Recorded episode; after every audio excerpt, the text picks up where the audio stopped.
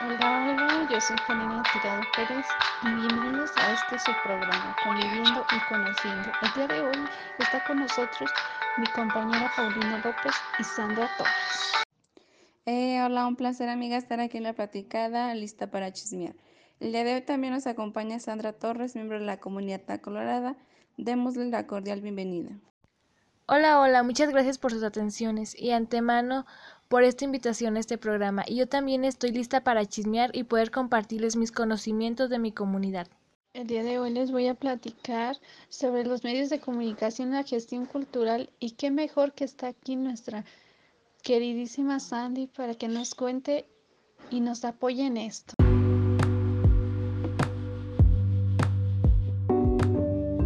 Es, esta vez les hablaremos de la música, las leyendas más famosas, mitos y creencias religiosas de la comunidad La Colorada.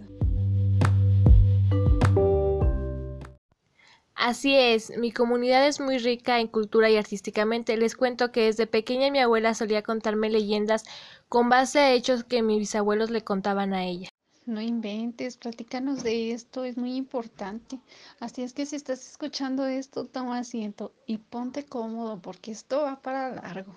Sí, cuéntanos, eso se escucha muy interesante. Y qué mejor que este día para hablar de esto. Para ello, esta primera etapa, que es especialmente para nuestros niños, está muy bien si nos puedes compartir esta interesante leyenda. Pues así como les decía, mi abuelita solía contarme la leyenda muy típica de La Llorona. A lo mejor ustedes ya la saben, pero no de esta manera. La Llorona es una leyenda muy tradicional que según la tradición oral es el alma en pena de una mujer que ahogó a sus hijos y que luego arrepentida y maldecida los busca por las noches por los ríos y ciudades, asustando con su sobrecogedor llanto a quienes la ven u oyen. Muchas personas han muerto de miedo al escuchar su lamento. Dicen que suele salir a las doce de la madrugada en busca de sus hijos. No inventes, yo también conozco esa historia pero como tú lo dices, nos la cuentan diferente. Bueno, antes de pasar a otro tema, me gustaría el poder compartirles esta bonita canción. De.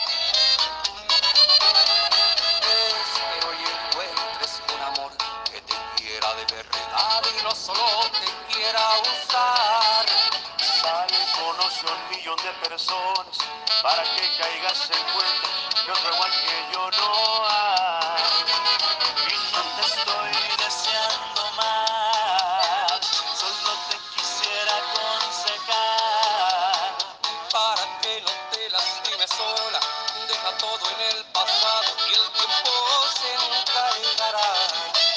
después de esta bonita canción, continuamos con el siguiente tema. Los mitos, por ejemplo, a mí me contaban cuando era pequeña, como el del chupacabras o el charro negro. Estos ambos mitos han sido una tendencia en México y también se han utilizado para espantar a los niños. Pero aparte de los sustos, fueron y siguen siendo muy buenos mitos mexicanos.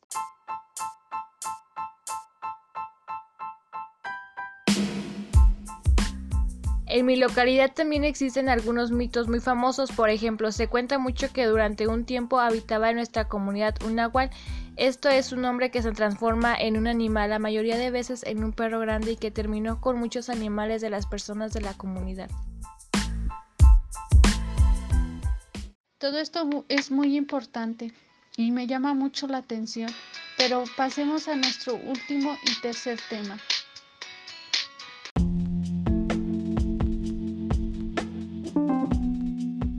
Me llama mucho la atención la música, cómo nos transforma, nos lleva a otro nivel donde solo nosotros lo podemos disfrutar. Recordemos la última música típica de nuestra queridísima Ángela Aguilar, que ha este- tenido un género de mariachi, pero actualmente ha sacado también reggaetón.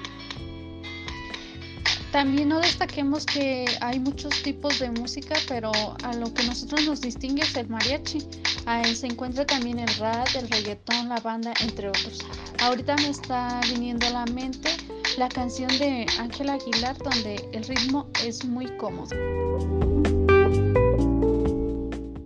Así es, la música es otro elemento que nos distingue culturalmente y artísticamente, pero hay que escucharla porque aún no la escucho.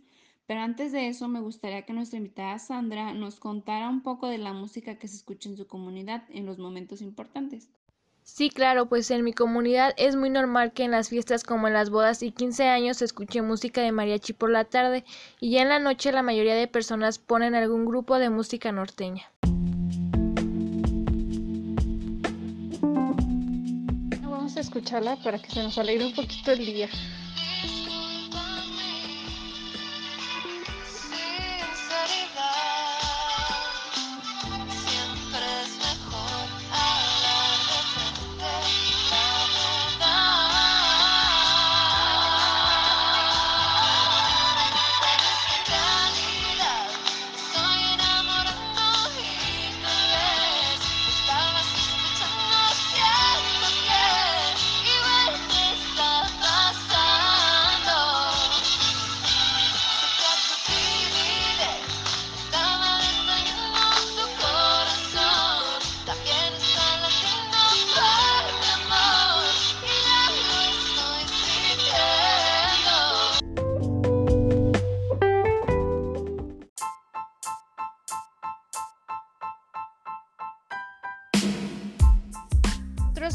Muy importante en la comunidad es las tradiciones que se manejan. Como sabemos, en cada lugar existen diferentes tradiciones.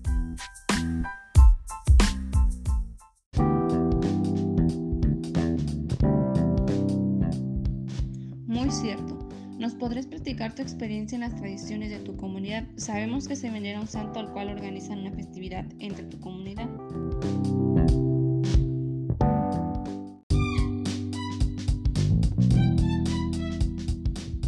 La festividad más grande de mi comunidad es el 23 de julio para el Señor del Trabajo y como bien lo mencionas es una fiesta la cual es organizada principalmente por los mayordomos de la comunidad pero con la aprobación de toda la gente en general. Y pues también se hacen otras fiestas de fechas importantes como la de Semana Santa, Día de Muertos y la Navidad que son las más comunes.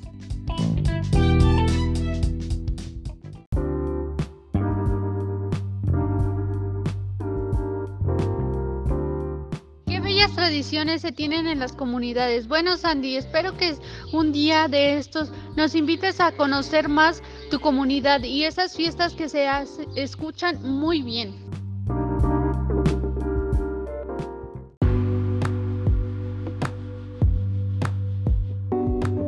Vaya que sí, Cari. Esas fiestas se escuchan más que bien y claro que también las tradiciones donde se comparte con toda la familia.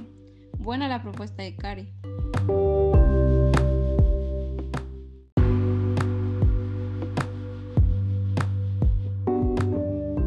Claro que las traeré muy pronto a conocer mi comunidad y sus festividades, chicas. Son más que bienvenidas.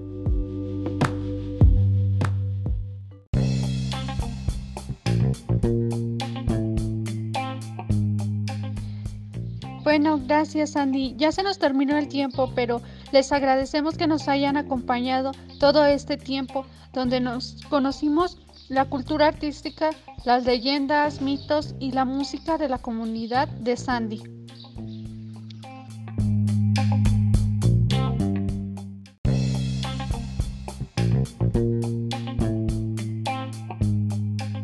Gracias Andy por compartirnos estos aspectos importantes para ti y para tu comunidad. Espero poder tenerte de nuevo algún día en este tu programa.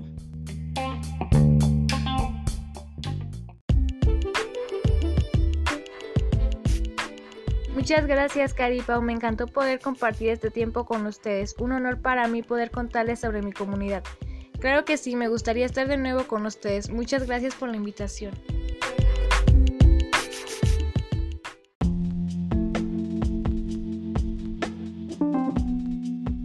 Pues muchas gracias a todas las personitas que nos escucharon y espero en la siguiente sesión nos pueden compartir sus culturas artísticas y poder compartirles este programa conviviendo y conociendo. Hasta la próxima.